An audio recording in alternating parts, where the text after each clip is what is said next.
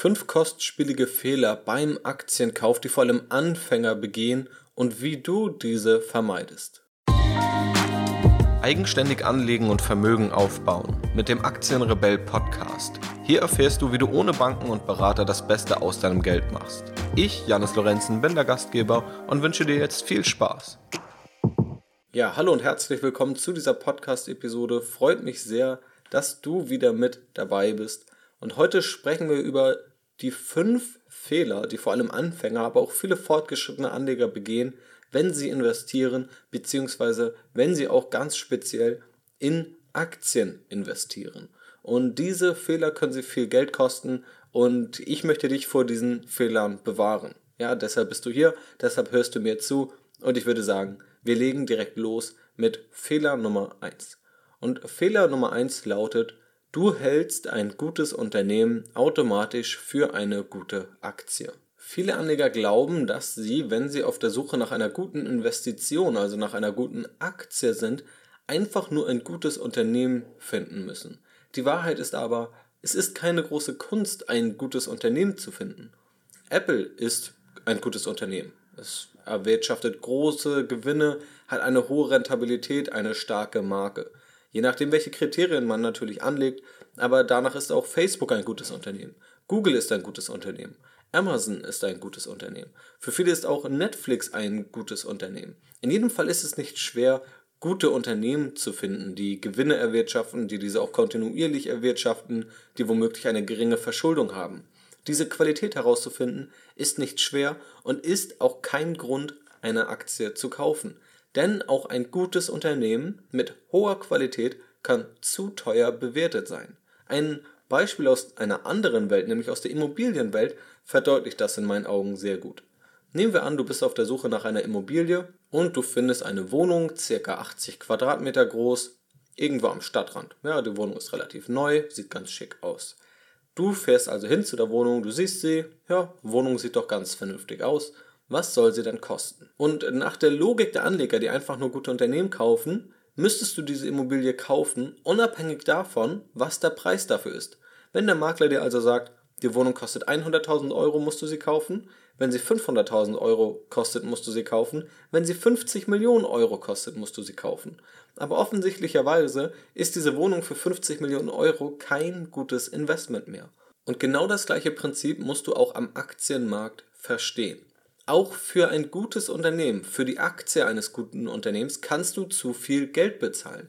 Denn wenn die ganze Welt weiß, wenn die ganze Anlegerschaft weiß, dass ein Unternehmen gut ist, dann ist diese Information im Kurs enthalten und dann ist diese Aktie dementsprechend teurer bewertet. Und ich lese zahlreich, wie Anleger, Analysten und auch teure Börsendienste sich den ganzen Tag darüber unterhalten, wie gut ein Unternehmen ist. Aber was sie alle vernachlässigen, ist, dass auch eine günstige Bewertung dazu gehört. Du musst unterscheiden zwischen dem Preis und dem Wert. Das ist etwas, was schon der erfolgreichste Investor der Welt, Warren Buffett, geprägt hat.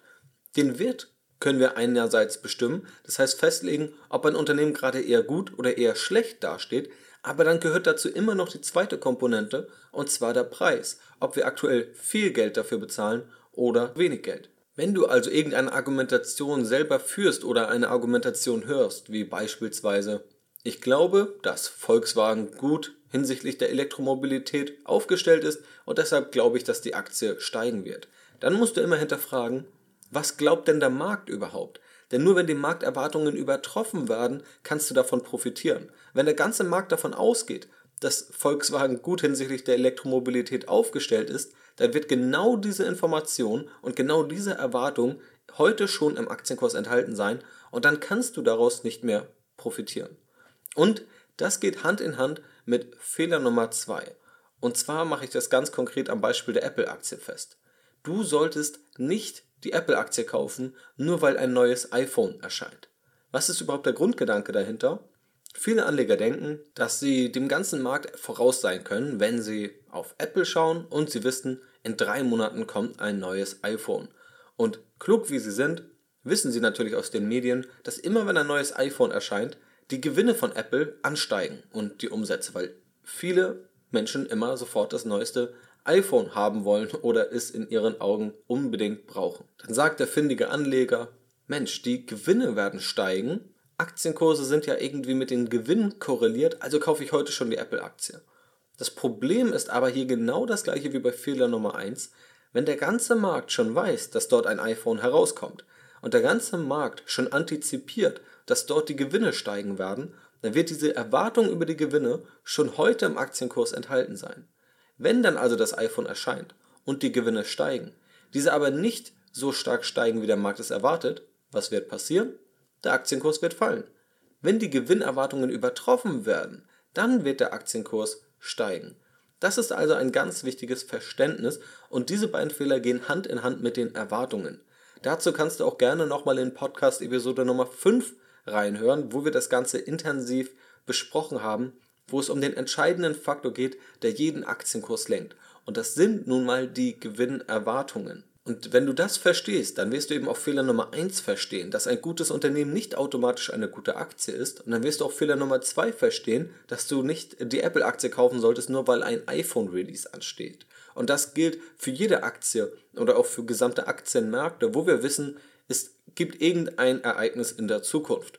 Nehmen wir also an, es steht irgendwann eine Präsidentenwahl bevor oder der Brexit beruhte auf einer Abstimmung in Großbritannien. Auch dieser Zeitpunkt war bekannt. Man wusste natürlich nicht, wie das Ereignis ausgeht, aber man wusste, dass es dieses Ereignis gibt. Und dann bereitet sich der ganze Markt schon mit seinen Erwartungen auf dieses Ereignis vor. Das waren also die ersten beiden Fehler. Gehen wir nun über zu Fehler Nummer 3. Und Fehler Nummer 3 lautet, dass du ohne eine Strategie investierst. Und äh, wenn du ohne eine Strategie investierst, dann hat das Ganze mehrere Nachteile. Denn was machen die meisten Anleger, gerade auch Anfänger? Sie sind erstmal überfordert von Informationen und Tipps und das kann ich auch voll und ganz nachvollziehen. Überall gibt es eine andere Information, überall gibt es unterschiedliche Meinungen, unterschiedliche Strategien. Mal hat das eine besser funktioniert, mal das andere und man fragt sich, na, was funktioniert da nun? Oder in der Überforderung vermixt man alles so ein bisschen und letztendlich investiert man aber nach Gefühl, kauft mal hier einen Geheimtipp, mal dort einen Geheimtipp, mal nach dieser Strategie, mal nach der Strategie. Und das ist dann letztendlich die Depotzusammenstellung oder das ist dann einfach die Geldanlage. Das Problem ist aber, dass dort dann gar keine Strategie dahinter steckt und das führt eben zu weiteren Problemen. Zum einen ist die Psychologie an der Börse enorm wichtig, beziehungsweise hat eine enorm starke Wirkung auf uns Anleger, auch wenn wir es oft nicht wahrhaben wollen. Es gibt dazu zahlreiche Experimente, sowohl aus der Börsenpsychologie als auch aus der normalen Psychologie über Wahrnehmungsverzerrungen, dass wir also in vielen Bereichen irrational handeln, ohne dass es uns selbst bewusst ist. Und da müssen wir auch ehrlich zu uns sein, das trifft uns alle. Das bedeutet, wenn wir wissen, dass es uns trifft, müssen wir uns von vornherein weitestgehend schützen davor, dass wir irrationale Entscheidungen nur aufgrund irgendwelcher Wahrnehmungsverzerrungen treffen, ohne zu merken, dass wir eben dieser Verzerrung unterliegen. Und dabei hilft es dir, eine klare Strategie zu haben, die möglichst klare Regeln hat. Wenn du also bei einem Aktienkauf klare Kennzahlen hast, dann hilft es dir, die Emotionen und Wahrnehmungsverzerrungen zu ignorieren.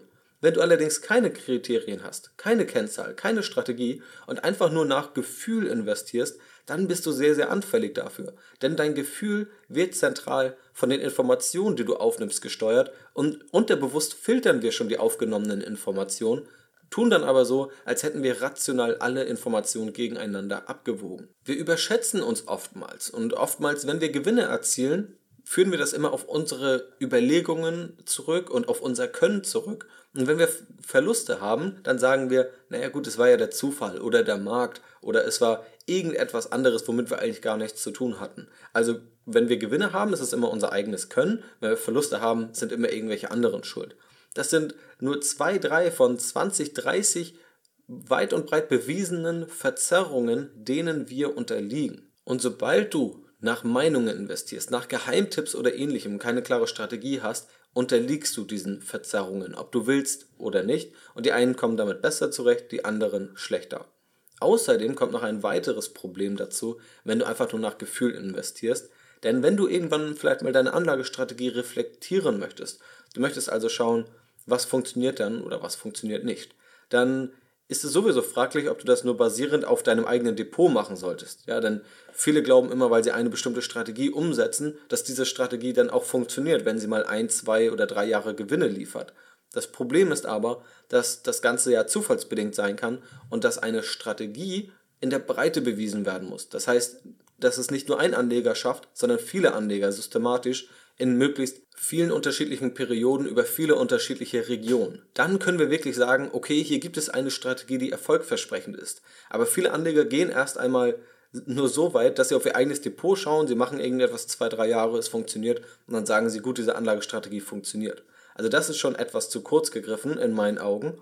Aber wenn du gar keine Strategie hast, nur nach Gefühl handelst, mal hier einen Geheimtipp kaufst, mal dort, dann kannst du ja gar nichts reflektieren. Dann hast du ja gar keine Ahnung, ob dir in Zukunft immer noch die Geheimtipps zugeworfen werden, die du nutzen kannst, oder ob dein Gefühl dir in Zukunft immer noch Gewinne bescheren wird. Denn nur weil dein Gefühl mal zwei, drei Jahre funktioniert hat, heißt es ja nicht, dass es auch über die nächsten 20 oder 30 Jahre funktioniert. Wenn du eine klare Anlagestrategie durchführst, dann kannst du sie auch im Nachhinein überprüfen und du kannst schauen, ob diese funktioniert oder ob diese womöglich nicht funktioniert. Genau wie die Finanzwissenschaft das über Jahrzehnte macht. Aber wenn du dir ausschließlich nach deinem Gefühl irgendwie Aktien zusammenstellst, dann wirst du zum einen nicht reflektieren können, was nun klappt und was nun nicht klappt.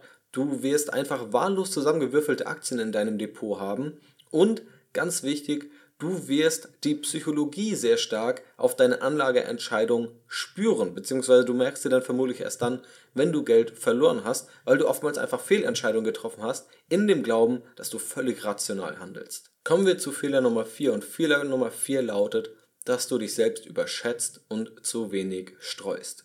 Viele Einsteiger steigen dann ein an der Börse und das ist ja auch sehr richtig. Irgendwann muss man ja auch das gelernte Wissen in die Praxis umsetzen und dann kaufen sie eine Aktie und stecken alle ihr Geld in eine Aktie. Oder in zwei, vielleicht auch noch in drei Aktien. Das war's dann aber auch. Das Problem ist, dass das viel zu risikoreich ist. Sir John Templeton, ein legendärer ehemaliger Fondsmanager, sagte, der einzige Investor, der nicht diversifizieren sollte, ist der, der immer zu 100% richtig liegt. Und ganz wichtig ist dafür zu wissen, dass es diesen Investor, der immer zu 100% richtig liegt, nicht gibt.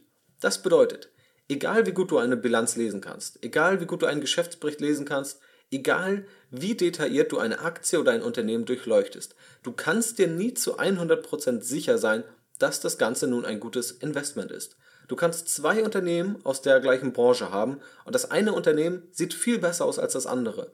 Trotzdem kann das schlechtere Unternehmen langfristig gewinnen, da es immer Ereignisse gibt, die wir nicht vorhersehen können.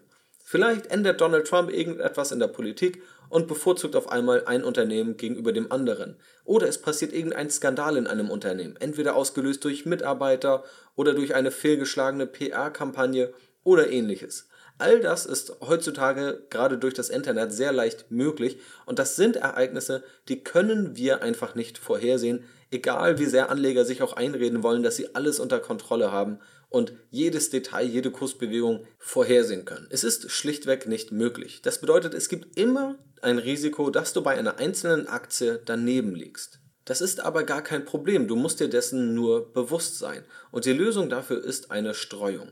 Das Ganze wird, denke ich, klar anhand eines sehr intuitiven, aus dem Alltag bekannten Beispiels.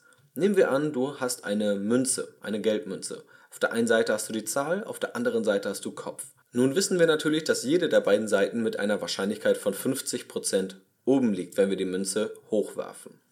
Das bedeutet aber gleichzeitig, dass es natürlich immer einen Zufallsfaktor gibt. Wenn du diese Münze nun fünfmal hoch wirst, du kannst es natürlich auch aus Spaß gerne jetzt machen, wenn du eine Münze in deiner Nähe hast und du wirfst sie einfach fünfmal hoch. Dann kann es natürlich sein, dass viermal Kopf oben liegt und einmal Zahl. Da würdest du dich doch vermutlich nicht drüber wundern.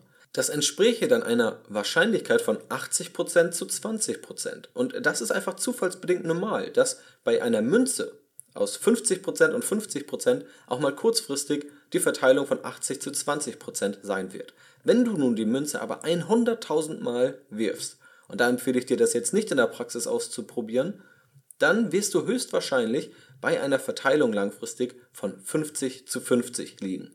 Dann liegt vielleicht die Seite mit Kopf 500 2333 mal oben und die Gegenseite zahlt dann ja dementsprechend die restlichen Male. Aber das Ganze wird dann vermutlich bei 50% zu 50% liegen, vielleicht bei 51 zu 49%.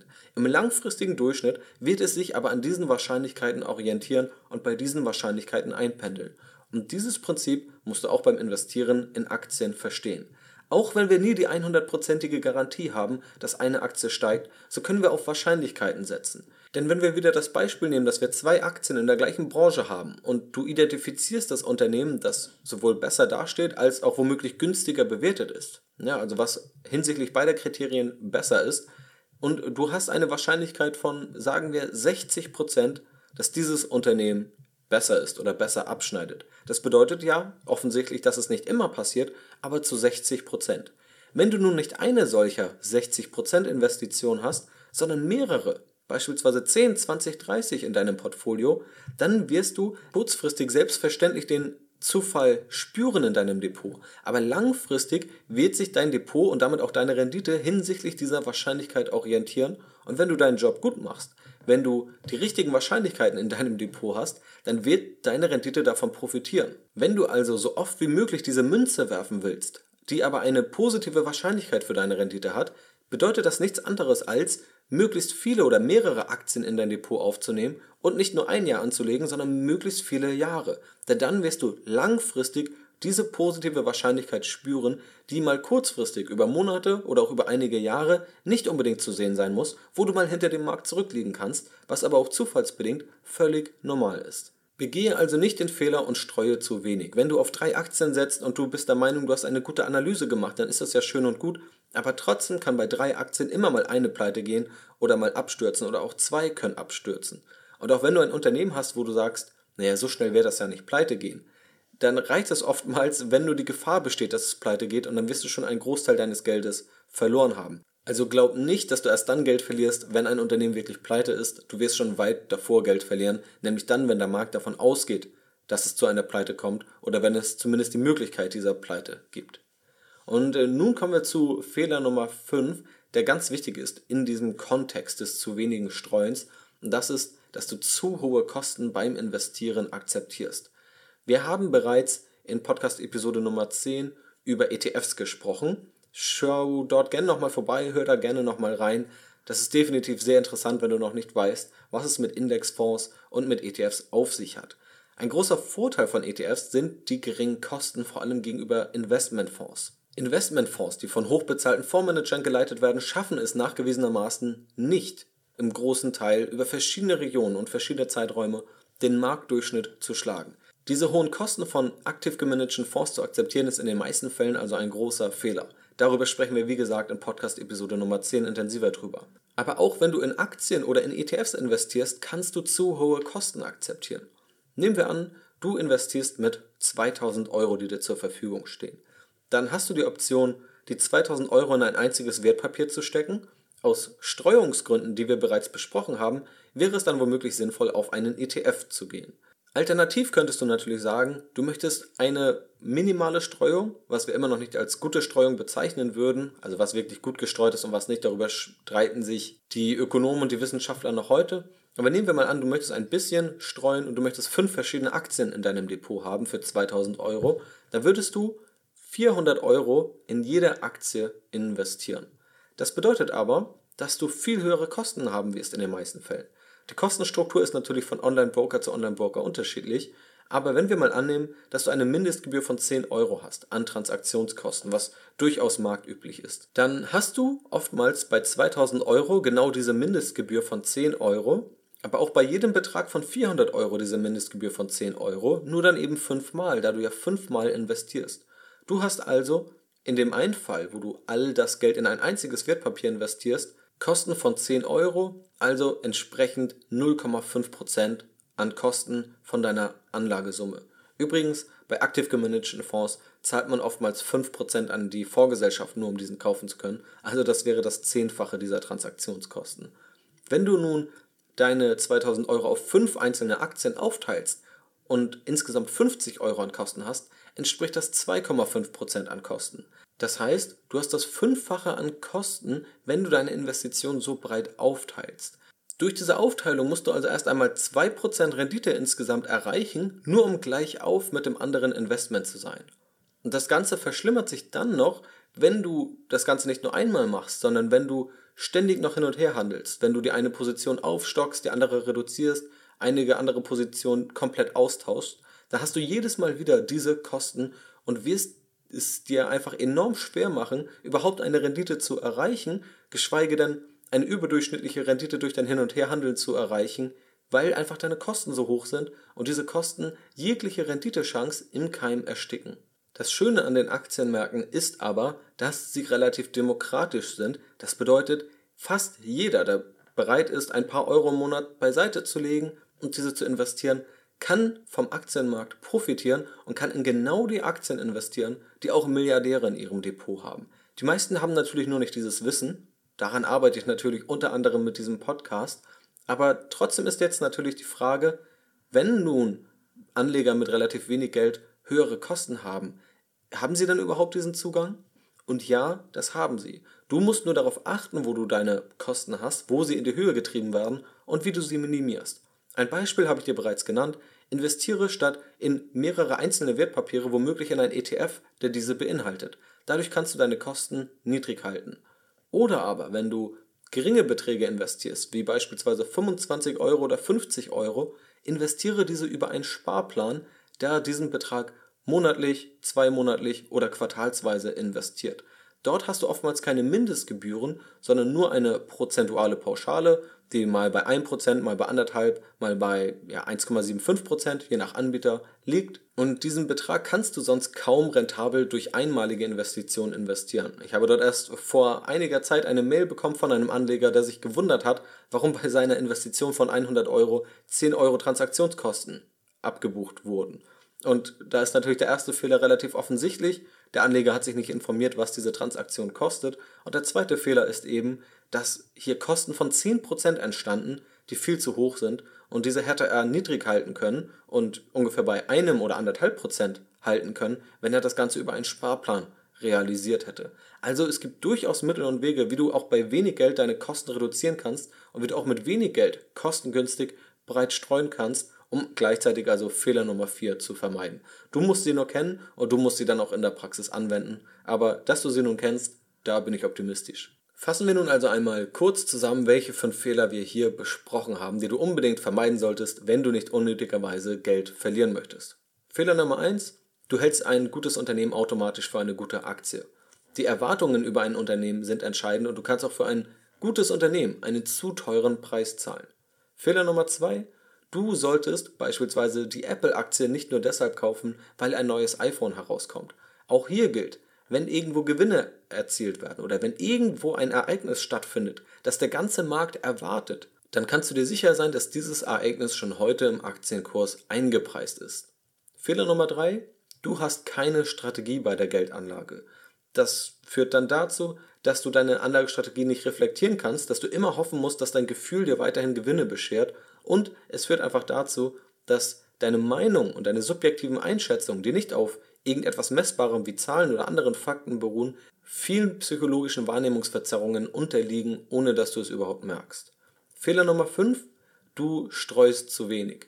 Du überschätzt dich womöglich und du vergisst die Option, dass auch etwas schiefgehen kann, egal wie gut du eine Investition vorher prüfst. Und der beste Schutz gegen diesen kurzfristigen Zufall und gegen dieses Risiko ist, dass du deine Investition streust. Und Fehler Nummer 5 ist, dass du zu hohe Kosten akzeptierst. Deshalb investieren Menschen in Investmentfonds und deshalb handeln Menschen zu viel und deshalb streuen Menschen manchmal ihr Geld zu sehr, obwohl sie dieses Geld gar nicht haben, beziehungsweise sie sollten das Geld streuen, aber dann eher durch ein ETF statt durch mehrere einzelne Aktien, wenn die Kosten dafür zu hoch sind. Die meisten Anleger wollen immer nur der höchsten Rendite hinterherjagen, vergessen aber, dass der simpelste Weg, mehr Rendite zu erreichen, einfach das Senken von Kosten ist.